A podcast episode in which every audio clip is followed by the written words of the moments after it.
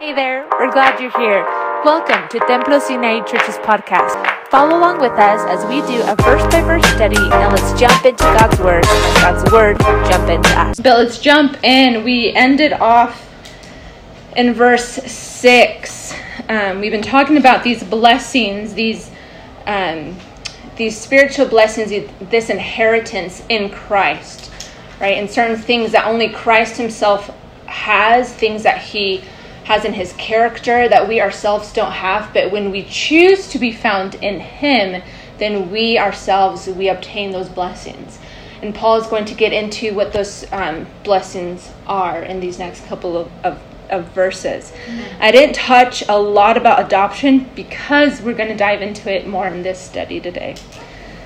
So let's just read up until verse 6 from verse 1 it says paul an apostle of jesus christ by the will of God.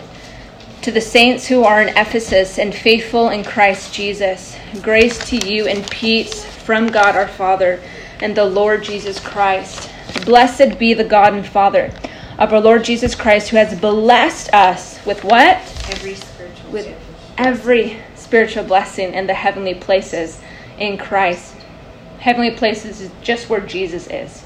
Um, he's seated right now next to the Father just as he chose us in him before the foundation of the world, that we should be holy and without blame before him in love, having predestined us to adoption as sons by Jesus Christ to himself according to the good pleasure of his will, to the praise of the glory of his grace, by which he made us accepted and the beloved. Now, last time we were talking about how there's this predestination, right? We talked about Calvinism and that there's um, a school of thought or a, a, doctrine that they teach God chose certain people to be saved and He chose some people to be to go to hell. That's just in His sovereignty. He has predestined people in that way. We talked about there's another group that says no. In God's perfect sovereignty, He gave us the choice to choose if we want to love Him or not. It's your choice. It's up to you, right? And so we discussed that last time. In verse 5, it says, having predestined us. So he chose from the foundation of the world in the beginning of all times, he chose, he predestined us to be sons, meaning that you will be found in Jesus, if you choose him, to be sons and daughters. Okay, so when we talk about predestination, he predestined us to be what? To be sons and daughters, right? And we're going to talk about having um, an inheritance, and only those who are sons and daughters receive an inheritance. If you're not found in Christ, then you won't be adopted. And we'll see later on. Paul says we're adopted in a present tense, but then we're going to be realized in that adoption in a future sense when all things are consummated on that last day, when we see him face to face when right yeah. all all things are said and done we're waiting for that last day we obtain certain spiritual blessings today like we have the holy spirit today we're sealed with the holy spirit but we're waiting to see him on that last day and that's what we're waiting for amen that's what we're going to be talking about in today's lecture and um, in these next couple of verses amen. so in verse 6 to the praise of the glory of his grace by which he has he made us accepted in the beloved. Now, this is beautiful. We're going to get to talking about grace here in a sec. But He made us accepted. One of the, the spiritual blessings is that He has accepted us in Christ. Okay, we probably all in our life have experienced rejection.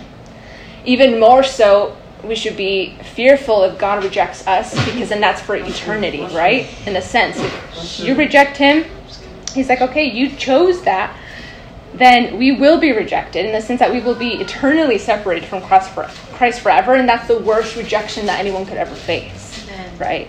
Um, but the best type of acceptance is being accepted and found in Christ. Amen. There's a Psalms in Psalms 27 that says, "If your father and mother forsake you, God will take you in, right? He will accept you, and that's the, the beauty. And we've all, I, we've probably all faced it. A lot of the youth have faced it when their fathers or mothers or siblings reject Christ, like, oh, you know what, you're crazy for going to church. You're crazy, you know, for accepting the Lord.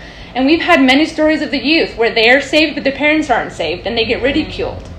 And the perfect comforting thing for them is that your parents reject you, guess what? You're accepted by Jesus, and that's really all that matters. Yes. Right? And so there's this comfort. And the reality is that if God accepts certain people, then we should, as Christians, accept those people too. Amen. And so that's what we need that that love to see people, and we've talked about this before, is that we would see them the way God sees them, right? If they're brothers and sisters in Christ, then we should accept them because God has accepted them. Who are we to say they're not worthy if God has already redeemed them worthy, Amen. right? Does that make sense? Yes. We're going to talk more about grace. You can circle grace right there. Grace in the Greek is charis. C H A R I S. Charis. We're going to continue to see, I'm going to give you some definitions of what it means um, and how it works in our life, right? It's by the power of the Holy Spirit that we do, that He gives us the ability to do things that in Christ. And we're going to talk more about that. And again, verse 7 here, let's, I guess, jump, jump more in. And again, I have all my notes. You guys are more than welcome to, like I told you last week, take pictures. If you want to make copies, I have copies here, and you guys can make copies and take them too. Okay? Um, where are you, verse 7?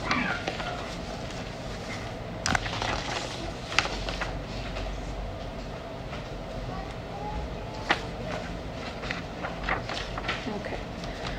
So when we read here, in him we have redemption through his blood and forgiveness of sins according to the riches of his grace. Now, here, I think at this point we all understand, you know, that Jesus came and he died for us, right? And that's crucial, that's important. But I discussed last week that's just the entry into the amusement part. Like, there's so much more. But if you don't know, we'll just dive into it just a little bit. In him we have redemption. So in Christ we have redemption, meaning that we've been purchased back, right? Just as the the um, the Jews in Egypt were purchased back, they were redeemed in the sense that they were set free from that slavery, right? And God had taken them out of that slavery. We too were enslaved to sin, and God redeemed us. He purchased us to Himself, right? When we became saved, He took us out of that bondage of slavery, and we became enslaved to Christ, meaning that we are more free than we've ever been in Jesus, right? So we've been redeemed by him. We've been purchased back. Does that make sense? It says through his blood. Now, 1 Peter 1:18 and we'll go there. And pastors do they make a lot of emphasis on the blood um, as as we should, right? In 1 Peter 118 he tells us how important and how precious is um, the blood of jesus and how it was only through the blood of jesus that we could actually be, be purchased so 1 peter 118 it says knowing that you were not redeemed meaning that you were not purchased with corruptible things like silver or gold from your aimless conduct received by tradition from your fathers. Meaning you know what? You weren't purchased by coins and silver and all these things but what you were purchased with is verse 19 but with the precious blood of christ as of the lamb as of a lamb without blemish and without spot now peter's reminding us look do you understand that you were purchased not just with any type of currency you are purchased with the highest currency ever and that's the blood of jesus christ why because that that's the the biggest thing that God had a value for us to be purchased, right? Gold and silver, God God creates gold and silver. He says all of the silver and all of gold is his. It's not even ours. All of it belongs to God. He says that's easy. I can make that. But the pr- most precious thing is the blood of his son Jesus. And that's what he used, the currency that he used to purchase us out of bondage to to sin. All right, and that's what he says. It's through his blood that we have been redeemed, right? The forgiveness of sins. Like, do we understand? And again, if we didn't know this, now we know we've been purchased by God through the through his son, being redeemed by his blood. Like that was a currency that he had used, right? Jesus was nailed on the cross. The forgiveness of sins according to the riches of his grace. Now, it doesn't say with some of his grace, it says with the riches of his grace, meaning that God himself needed an abundance of grace to purchase us, to redeem us back. And you think of it, that should kind of get our wheels turning and to say, I myself tell myself, God, just give me the grace to live today. Like, give me the grace to just survive today. Give me the grace to parent. Give me the grace to love my husband. Give me the grace to do these things. And God gives us those grace. But God needed extreme grace to forgive us. Amen. Does that make sense? He needed, in His richest of grace, to forgive everyone in this room and everyone who is still yet to be saved, all those who are saved and now are gone to heaven. Like he needed an abundance of grace, meaning he needed favor find to find favor in us to forgive us from our trespasses. Like he needed an abundance of grace. It wasn't just a little grace that he needed. He needed a lot of grace. And it's true. You think of the sins that we've committed in the past. Think of people who have committed these heinous uh, sins and they've been forgiven, right? And you're like, well, how could you forgive him? God's like, because I needed so much grace to do it in the first place. Like, I needed the grace. Because you're right, we don't deserve to be forgiven. Amen. But because Jesus paid the price and it's the highest currency, we are forgiven through him and thank the Lord, right? Like, we shouldn't ever graduate from that. Like, that's, we're forever in the school of Christ in the sense that this is always going to be important, right? All the time. Does that make sense? Through the riches of his grace. Now, in verse 8, it says, which he made to abound. Okay, it says his grace, which he made to abound towards us in all wisdom and prudence. Now, we're going to talk about grace here in, in, in these next couple of minutes. Because he says, not only did he, in his grace, forgive us in of our sins, but he says that he has made grace abound in us, meaning that he has given us grace. Now, what does that mean? I'm going to give you a couple of definitions. Okay, because it's the same word when we read in Luke 2 that God had found favor in Mary, right? He had found her meek and humble to be the mother of our Savior, right? To birth Christ. That same word favor, it's the same Greek word charis that we see here that God had grace abound in him to forgive us, but also which he made abound toward us. And I'll give you a couple of definitions. Grace is the pleasure, its delight, its sweetness, its charm, its lovingness, goodwilling, kindness, favor, the mercy of God, the kindness of God. This is grace. Are you okay? Yeah, You spilled it? a little bit. You're fine. okay. So grace is God's ability to ex- to exert his holy influence upon us. Yeah. Meaning the only reason that you and I can pray because we in our own selves we don't just get up and say I'm going to pray by my own will. No, it's God's grace in you to pray.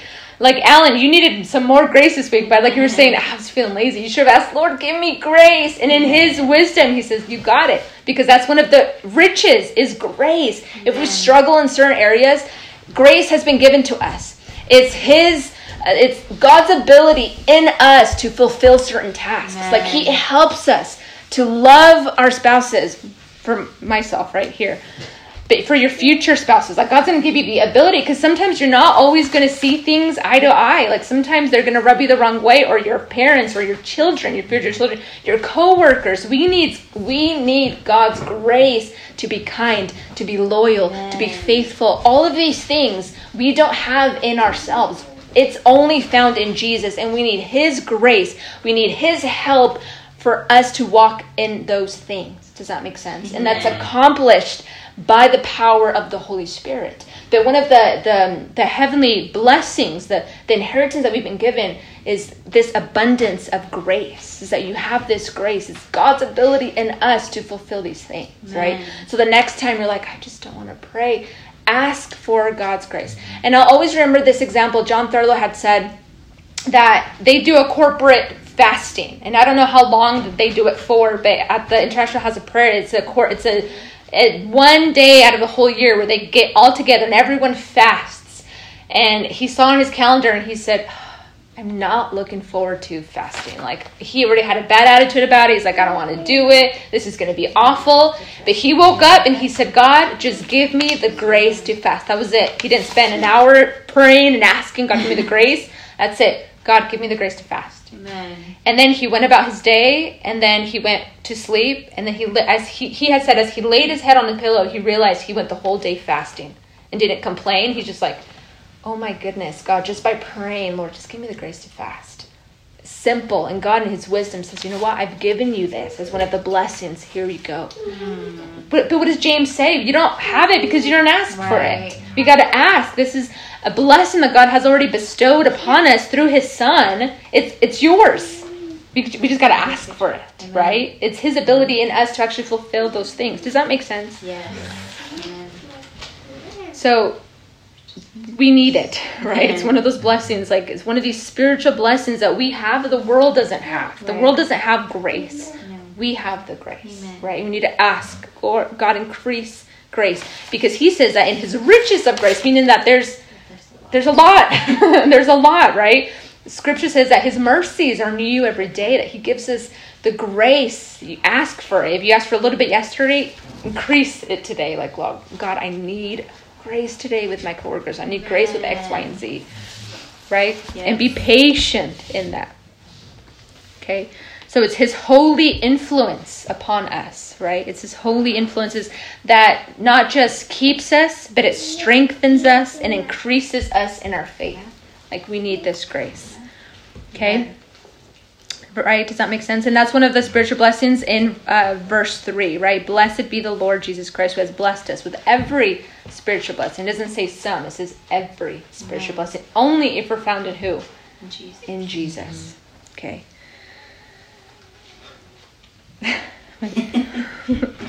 okay.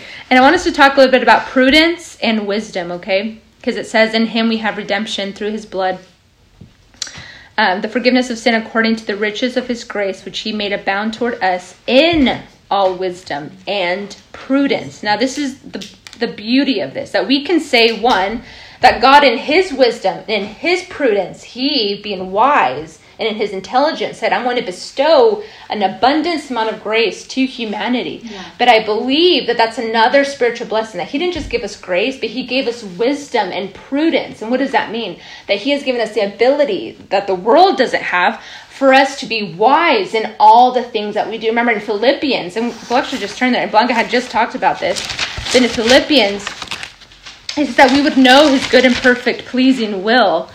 Um, in verse 9, Philippians 1 9. And this is Paul's prayer. In this I pray that your love may abound more, right? They wouldn't plateau, it wouldn't just stop, but it would abound still more and more in knowledge and depth of insight, that you may approve what?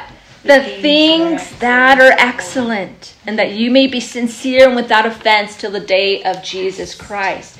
What he's saying here is the same thing that Paul is saying in Ephesians that we would know to discern between right and wrong. Lord, should I do this or should I not do this? Right? He's given us mm-hmm. wisdom to understand how to live our lives, to Amen. live holy and blameless lives for the rest of our, our days here on earth. Isn't that amazing? Like you have the ability by His grace to understand what to do, whether it's at your work, whether it's you know you're you're at school me with my kids. Lord i don't know what to do. I don't want to go to the next parenting book. I want to understand how do you want me to parent my kids? Mm-hmm. and if i ask him and i sit and i wait he will respond. Amen. Right? Through his word right? Um, through godly people influencing my life saying hey i just i don't know i just thought to tell you this and i've been asking god give me insight how to raise my kids and someone comes up to me that is holy in their walk with the Lord and says, Hey, I just have a thought about Zion. Like, maybe you should do this. I've been asking God to give me understanding. Does that, does that make sense? Mm-hmm. Like, He helps us in every aspect of our life. Like Lupe, He's giving you guidance in how to handle your, your, your finances. Imagine how you would be without the Lord, mm-hmm. right? In a mess. Like, you'd be alienated from Him, right? But it's His grace that He allows you to live, that He gives you prudence and wisdom to handle your finances, right? Mm-hmm. We may think, oh, you know, I'm just starting to figure things out. No, it's God's grace that He's letting yes. you figure those things out, right? In your school and everything we do, we got to ask for wisdom and prudence to know what to do. Does that make sense? Yes. And again, we we need Him. We need Him to help us understand Christian truths, the knowledge how to practice certain things. Um, he gives us that ability. He also um, extends grace even with the spiritual gifts in 1 Corinthians 12 and Romans 12, we won't necessarily go there, but in those chapters, it talks about gifts that have been given to the body, okay? And we call those the charismatic gifts, right? Charisma is the word charis, okay? It's this grace. So when we literally talk about the gifts in its plural, it's not just one. That's why it's charismata. It's not just charis one. But when you talk about these grace or these gifts, um, it means gifts of grace. So when next time we read about the gifts that God has given the body, it's gifts of grace, right? That we are, and we've understood that gifts have been given, not that we would glorify and be built up and boast in ourselves, but therefore the edification of the body. For us to even operate in those gifts, we need grace. That is His grace for us to even abound in those yeah. gifts, right? If you have the gift of giving, we need God's wisdom and understanding. How should I exercise this gift, Amen. right? To give and give like Damien had said earlier, that we would give generously, right? It's not just giving. I'm going to give everything. You're just, I, I don't have anything left to eat. Like we have to give, yeah. but give wisely, right? God doesn't just tell me today, sell your house or your car, you live out in the streets, but at least your neighbor has, you know, something to eat. Like He's given us wisdom on how to handle certain things, right? But even in the gifts, they're gifts of grace, right? On how to handle and administer those gifts correctly. Amen. Does that make sense? Yeah. So he has given us the ability, the grace to understand, skills to manage everything in our life. Like he's just so good. He doesn't just care about the spiritual aspect, but your physical health. How are you to live your life physically? Right? Because that matters. If you want to run this race, you think about it, like us being fit matters. Yeah. Like he cares about your whole ass like your whole being right? Us being mentally fit, everything. And like Damien said, one day we're going to render that to the Lord. Hey, you didn't take care of your body. I gave you that. You need to take care of it, right? right. It's not just me taking care of my kids and serving my husband. He's going to give, I have to give account to God for how I ate, like things of my body, how I fed my body. Like those things matter, right? Amen. All of that. And it's through grace that He gives us the ability, the prudence, the wisdom to handle those matters correctly. Amen. Okay, if you didn't know that, now we ask God, give me the grace to, you know, and when, when I work out, when I eat, when I handle everything in my life. Amen. Does that make sense? Verse 9, having made known to us the mystery of his will according to his good pleasure, which he purposed in himself Verse 10 that in the dispensation of the fullness of times he might gather together in one all things in Christ, which are in, the, in heaven and which are on earth in him. Now, at first, when you even read verse 10, it's like, oh, how do I, what does that even say? This, the, the, the dispensation of times. But in verse 9, when he talks about this, this mystery, this mystery is the grace. How are we going to function as a church? Lord, how are we going to going to go about this, right? We know that the mystery is the church birth through Jesus, right? Just as Adam and Eve, when Adam was, was asleep, right? And through his rib, God caused his wife to be birthed. The mystery is the church being birthed through Christ, where Satan thought, I'm going to kill Jesus off and I'm done. But he didn't know, he had no idea that the mystery of all things was that the church was going to be birthed from the death of Christ, right? And this mystery that Paul is speaking here specifically is that having made known to us the mystery of his will, that the grace that he has given us, right? Because he's extended his grace toward us, then we can now understand the mysteries of his will. And just what I told you, Lord, how do I know your purpose for my life? Like, besides understanding and being obedient to his word, he's like, I've already given you that mystery. I've already given you that grace. Just ask for it. How do I know what the mysteries of your will, God? Well, I've already given you grace to understand those mysteries. The world can't comprehend those mysteries, but because you're found in Christ, I can help you understand my will, right? Many times we're like, Lord, I don't know what your will is. He's like, but you can know. It's not Amen. a riddle. I'm happy to mm-hmm. give you an understanding. Just yeah. ask. And what again? What does James say? You don't have because you don't ask. So we're like, God, it's just so hard to understand you. He's like, No, it's not. It's really simple, right? I heard this one time where they had given the illustration that God is the worst at playing hide and seek because you know, he doesn't just hide and say, "Come and find me," and he hides behind the most like the the littlest thing. And Blanca's like, "God, I'm trying to find you." He's like, "Well, here I am." Like he's not that hard to find, right? He says, "If you look for me, you will what? Find you me. will find me." Amen. God, I don't know what to do. He's like, just seek me and I will explain things. And again, it may not be in our time frame. It is in his time. His timing is perfect. Amen. Right? According to his good pleasure, meaning that it's in his pleasure to reveal things to you in his time. Amen. Right? It may not be our time, but in it's in his time. Like I mm-hmm. told you, some things you you hear it once and someone else tells you and then it finally clicks is because Yeah. God's giving you the grace, the enlightenment to finally understand those things. And that's happened to me plenty of times. Yeah, true. Right? And it's still going to happen. Maybe you don't get this, what I'm ta- telling you today, but maybe in a month from now, you're like, oh, That's what that that's what that means. It's because in God's grace, Yeah. He's giving you the enlightenment to finally understand. Amen. And how beautiful He is that He gives us, right? This is a mystery. Lord, how do I? He's like, just ask. This is the mystery that will help you navigate this. Amen. Isn't He beautiful? Yeah. So awesome.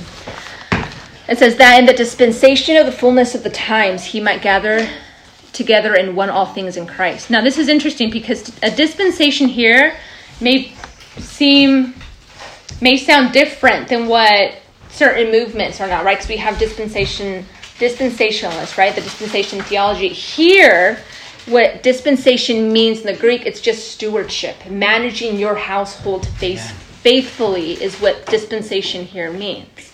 And now the word dispensation, I have have it here because I Damien's so good at explaining all these things, but for me, like let me give you the definition. But the word dispensation has come to mean many different things, but dispensation is the divine administration of a period of time, and each dispensation is divinely appointed, um, is a divinely appointed age. Okay, and like Damien can later explain more of more of that later. But they have just different time frames when things are going to occur in the span of history, right?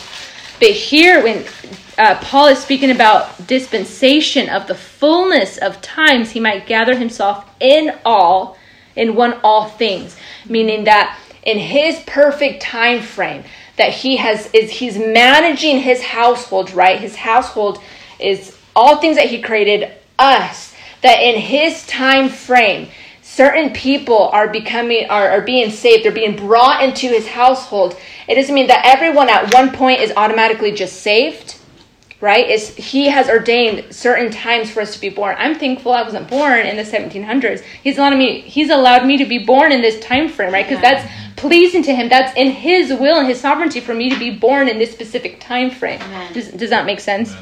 Like he has he has gathered in certain in this certain history a proper time for all things right? He has allowed me to go through certain things. He's allowed sin right? Not that god causes us to sin but he allows seasons and hardships and tribulations in our time in our life. And he uses that for his glory. He uses that to to help us to refine us to purify us right? Things that happened to job. He allows those things to happen right? And we were watching we, we, we like to watch superbook and we are actually watching job today. And zion said why did why does god allow bad things to happen to job? And i said that's such a good question. It's because, it's because god is such a good god that he tests our heart and he wants us to love him in all times. And in every season he wants us to choose him each and every time Amen. right? He allows those seasons right? Because he's stewarding his household faithfully right? He is managing. He's a good steward. He's a good manager over his household. He's a good father right?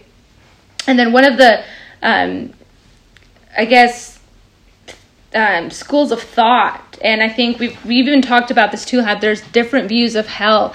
But here when it talks about that he might gather together in one all things in christ um, the uh, universalists use this as one of their key passages to, to say you see here at one point god is going to through christ gather everyone to himself that everyone will be saved. And you know what awesome if that happens. Everyone being saved for the glory of god because he deserves every single human being on this earth right?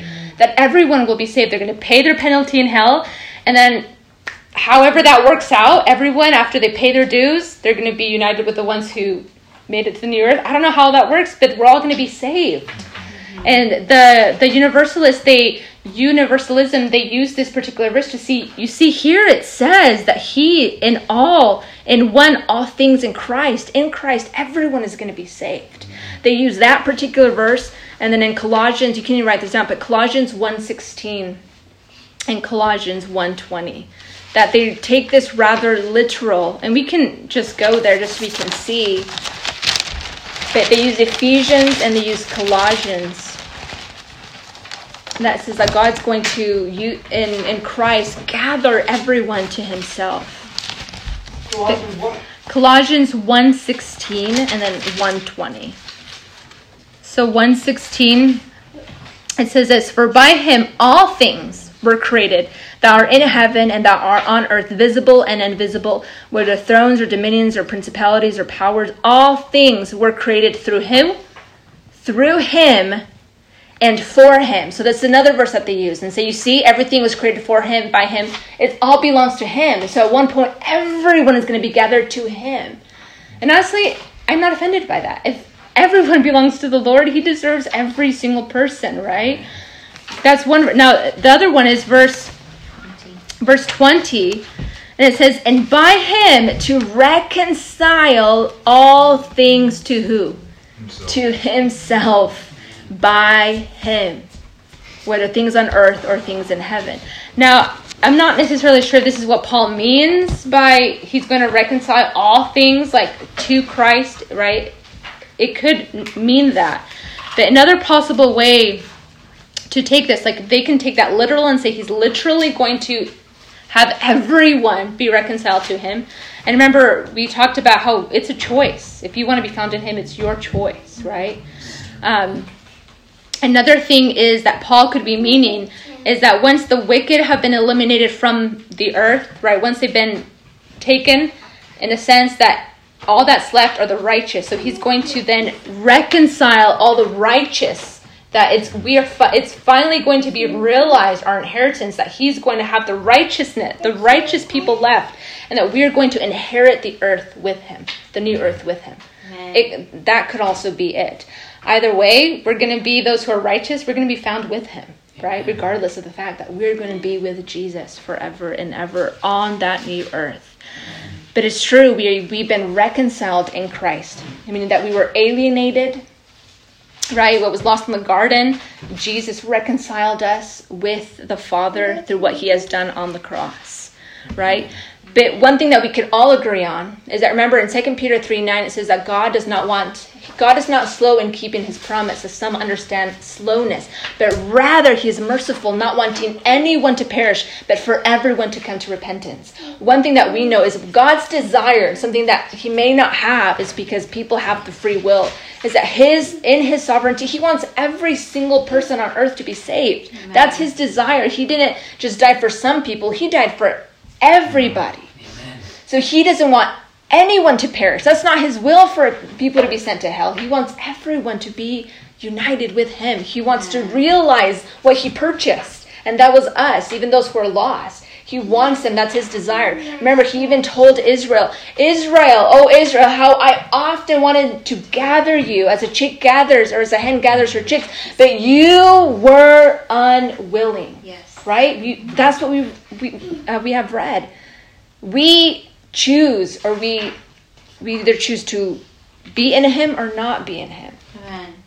And I've, we've even heard it say one thing that God doesn't have is all of human's heart, right? That's one thing that we have to give to Him, is our heart, and that but that's His desire. He wants all of humanity to be saved, Amen. and that's just His character. That's who He mm-hmm. is, mm-hmm. right? And the more that we are found in Him, then that's going to be our desire. Then we're going to ache in our heart, Lord, that everyone would be saved, and we'd be praying for people for the lost as we did Sunday, and that was such a beautiful segment, right? With with, with Mershops praying for the lost, and you see his heart, like we were just contending, and I was in um, the the room with the kids. I'm like, yes, Lord, even the lost, because this is God's will for them to be saved, and it should be our will as well, right? Does that make sense? He wants us all. Okay. So back back to Ephesians. He has made known to us the mystery of his will according to his good pleasure, which he purposed in himself, verse 10, that in the dispensation of the fullness of times he might gather together one in all things in Christ, both which are in heaven and which are on earth. And again, the righteous are either on in heaven at that, that time with, with Paul, or they are on earth. It doesn't say hell. It just it, that's why I'm saying it could just be the righteous. He's speaking just to the saved people here. Um, which are on earth in him. Again, he's constantly saying in him, in him.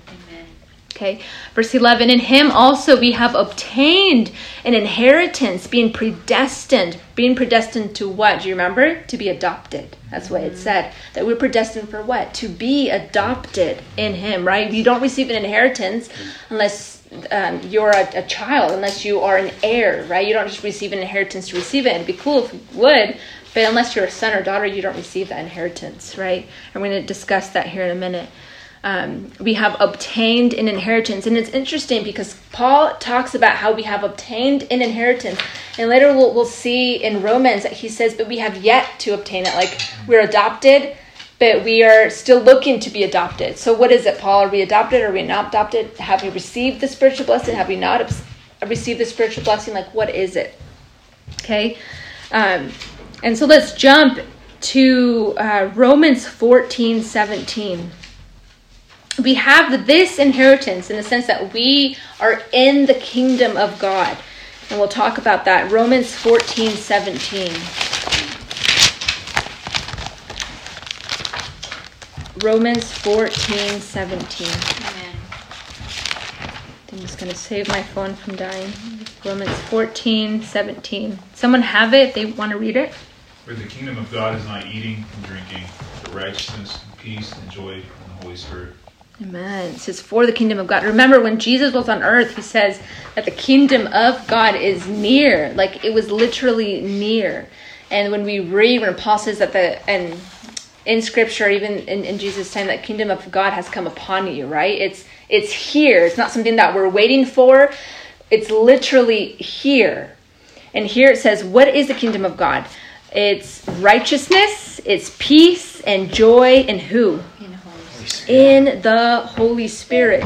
So, in a sense, this inheritance we have today, in a sense, right? That we can experience the righteousness, the peace, and joy that comes being in Christ through the Holy Spirit. Like we can really experience these things, right? We are set apart now. We're not set apart tomorrow in the future when Christ returns.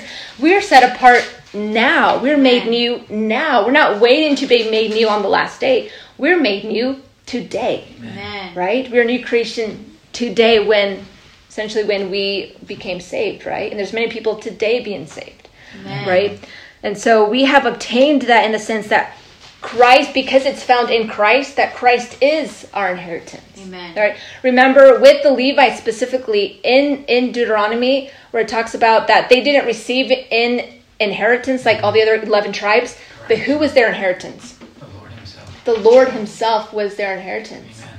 Our inheritance is Jesus Christ Amen. Himself. Yes. It's not realized. You know, we can't physically see Him and behold Him and look at Him. Right? We're waiting for that day, and that's what Paul is saying. And he's going to make it under, make it known in these next couple of verses. Is that we are we have obtained it, but we've yet to realize it. Mm. We have yet to obtain Him, to hold Him, to touch Him, to to hang out with Him physically. We have yet but we have obtained certain things now, certain inheritance, right? Right. In Him, right, we have righteousness, joy, and peace that are found in Jesus and us too if we are found in Him. Amen. Okay. Does that make sense? And it's and again when it says we've been predestined, well we what have we been predestined for? I just mentioned we just read it in the previous verses that we've been in verse five predestined for adoption. We've been predestined as sons and daughters, right? Like I said, only sons can obtain an inheritance, right? Now, Paul speaks about this also in Romans 8:15.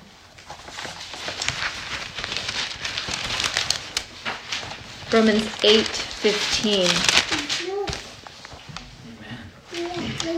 Right? So sonship through the spirit. But in verse 15, he says, "For you did not receive the spirit of bondage again to fear, but you receive the spirit of what? the spirit of adoption by whom we cry out abba father. Right 16 the spirit himself bears witness with our spirit that we are children of god.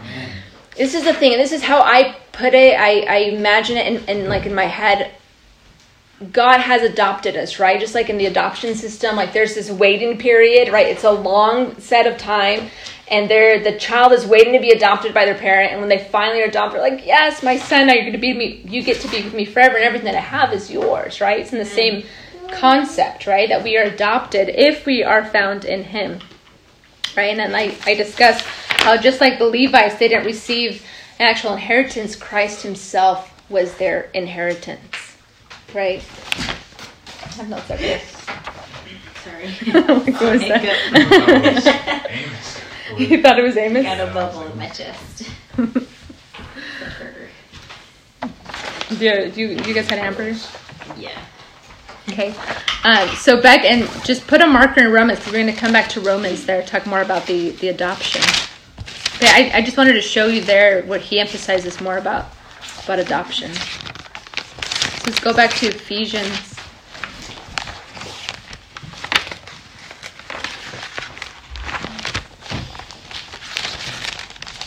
Ephesians 1 11.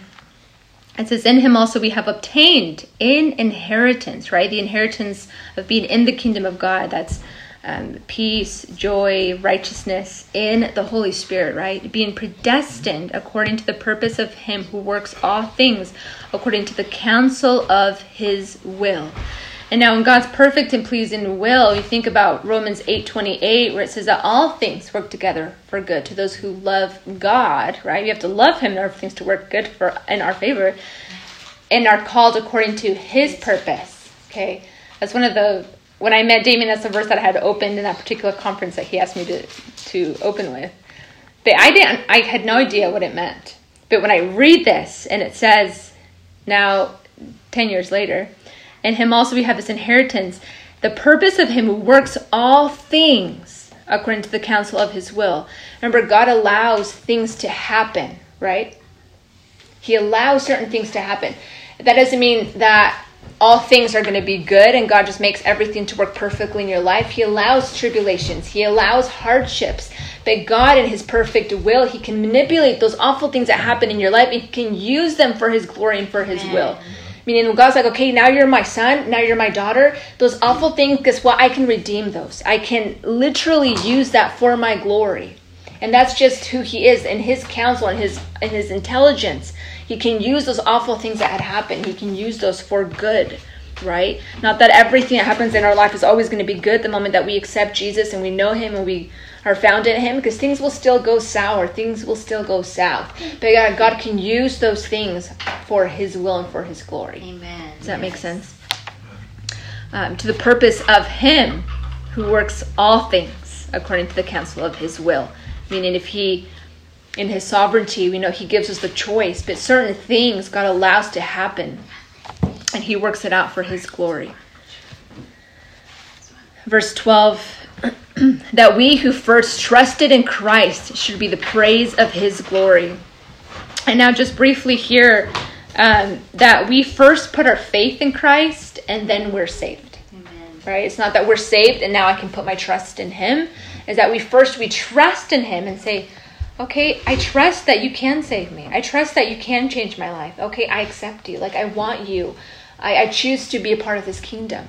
And then when you become a part of that kingdom, then you're sealed, as we'll see in, in the next verse, then you're sealed with the Holy Spirit, and the Holy Spirit regenerates you. What does that mean? Is that He changes you from the inside out. Just what Jesus had told Nicodemus that uh, flesh is born of flesh, but spirit is born of spirit. I mean, it's only the Holy Spirit that can make you new again. It's only the Holy Spirit that can change you. Why are we different? Well, it's because the Holy Spirit is doing His work in us. Does that make sense? Amen. It's through the Holy Spirit. So we first put our trust, we put our faith in Him, and then we're saved in the sense that the Holy Spirit regenerates us and we are a new creation. It's not first we're, we're a new creation, so now I can put my trust in Him, but we put our trust, we, we say, Yes, Lord, I, I have faith in you, and the Holy Spirit changes us from the inside out. Amen. Okay. Yes. And um, Ephesians 2:28 tells us that we're saved through faith, right? Amen. And we have access to his grace in Romans 5 2. Okay? So I said that we put our faith in him and then we're sealed in verse 13 and we'll stop in verse 14.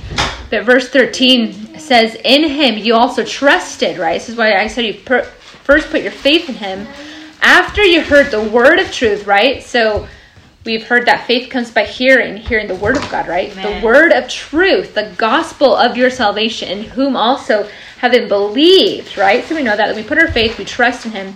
We are sealed with the Holy Spirit of promise, right? So we are sealed with the Holy Spirit. What does that mean? Sealing here means like wax, right? In the olden times, they had their their signet rings that when it was sealed, right, on wax, like that, the seal, whatever, the king would put his his signet ring on that wax, and it was authentic. That you know it was coming from the real deal, right? So in a sense, the Holy Spirit is like the signet ring that we are now the authentic people of God if we have the Holy Spirit. How do we know we are in Christ? Well, if we have the Holy Spirit, how do I know I have the Holy Spirit? Are you changing? Is your character changing? Some people may say no, you have to speak in, in, in tongues. But let, let's talk about your character. How do you treat your husband? How do you treat your wife? How do you treat your coworkers? Talk about the fruit of the Spirit. Are you bearing fruit? Right? Is your character changing? Because that's the work of the Holy Spirit. Right? The kingdom of God is is is um, joy, peace, and righteousness in the Holy Spirit. Right? It's Him changing us from the inside out. Does that make sense? Yes. And so it's His changing us, and it's us. We are authentically His if we have the Holy Spirit, right? And think about it. Jesus had told His disciples, He had talked about the promise, right? That there's this promise coming to you. Wait here, as He was telling His disciples as He was going back up to, to heaven. He says, Wait here, there's a, a promise. And in Luke 24 49, He says this, and again, it's a very known scripture, but Luke 24 49. Amen. What does it say, Lupe? It says, you said Luke 24 49, right? Yeah. Okay. So, and behold, I am sending the promise of my Father upon you. But stay in the city until you are clothed with power from on high. So Jesus says, wait here until the promise that my Father said is coming. And we know what that promise is later in the day of Pentecost. That promise was realized. It was the power of the Holy Spirit imparted to the believer.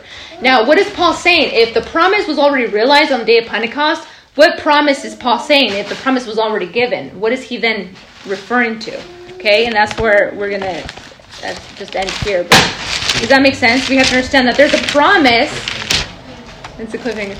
The promise that we that Jesus had spoke about is the Holy Spirit. The promise from the Father, right, is the Holy Spirit. Now back in, in Ephesians, does this make sense, you guys? Yes. Good. So back in Ephesians, where it says, um, so 13, you were sealed, right? You believed, now the Holy Spirit came up, in a sense, is inside you. You were sealed with the Holy Spirit of promise, who is the guarantee of our inheritance until the redemption of the purchased possession to the praise of his glory. And this is where we will end.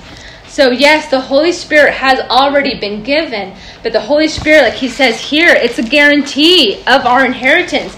Is, for example, if I put something on layaway, if I save something, if I put a down payment on something, it's because I'm going to come back for that thing that I purchased, Yeah. right? But it's not until I return that I realize the thing that I purchased, right? God purchased us, but until He returns, right? He's given us the deposit, which is the Holy Spirit inside of us. And I've given you the Holy Spirit, but I'm going to have you realize I'm going to obtain you. I'm going to get what I purchased when I return on the last day, right? Amen. He is a guarantee.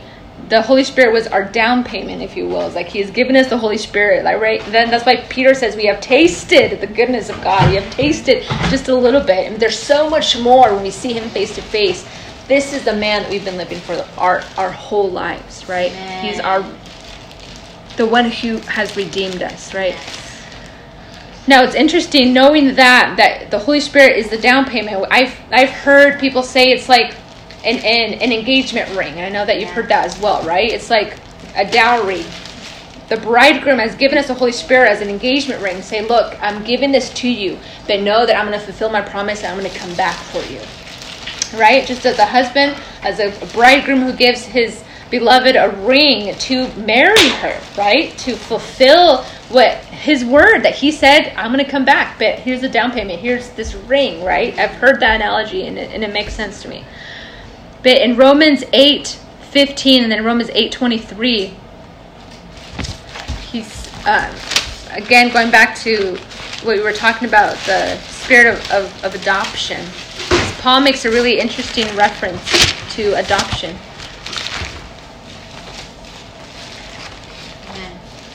So Romans 8. So Romans 8:15, we'll start there and it says, "For you did not receive the spirit of bondage, right, to fear, but you received the spirit of adoption." So here Paul says we we've received the spirit spirit of adoption, but look in verse 23. Not only that, but we also have the first fruits of the spirit, even we ourselves groan within ourselves eagerly awaiting for the adoption. So this is the thing, Paul we have been adopted, but we're also eagerly waiting for the adoption. Yeah. So we can say, well, what is it, Paul? Do we or do we not? And this is why he's speaking in present and in future tense. And there's like this tension because you're like, what is it? Do we have it or do we not? Yeah. He says, not only that, but we also have the first fruits of the Spirit. Even we ourselves groan within ourselves, meaning our body is groaning, right? within ourselves, eagerly awaiting for the adoption. It's interesting because adoption here that he's referring to, he's talking about the last day. He's speaking about when Jesus Christ returns, the second coming, right? When he says, our bodies, like we are waiting for the adoption, like I said, for it to be realized on that last day. We've been adopted, we're just waiting to go home with our Father, is what, is what Paul's saying. Like we've been adopted already, but we're just waiting to come home Amen. right? The, um, for the adoption, the redemption of our body. We've been sealed. We've been promised to Him. Amen. But we're just waiting for that last part for us to be resurrected, for us to be with Him, for us to be home, right? On the new earth. Like we're waiting. That's what Paul's saying. We've been adopted, but we're just waiting for that promise to be realized on that last day when Jesus Christ returns. Amen. Does that make sense? So it's like, do we have it? Do we not? We have it, but it hasn't been realized yet, right? Yeah. And that's what we we are waiting. Our inheritance. We're waiting for Jesus, our inheritance, on that last day, and that again will be realized in the future on that last day, second coming of Christ. No question. Yeah. It's probably really off topic, but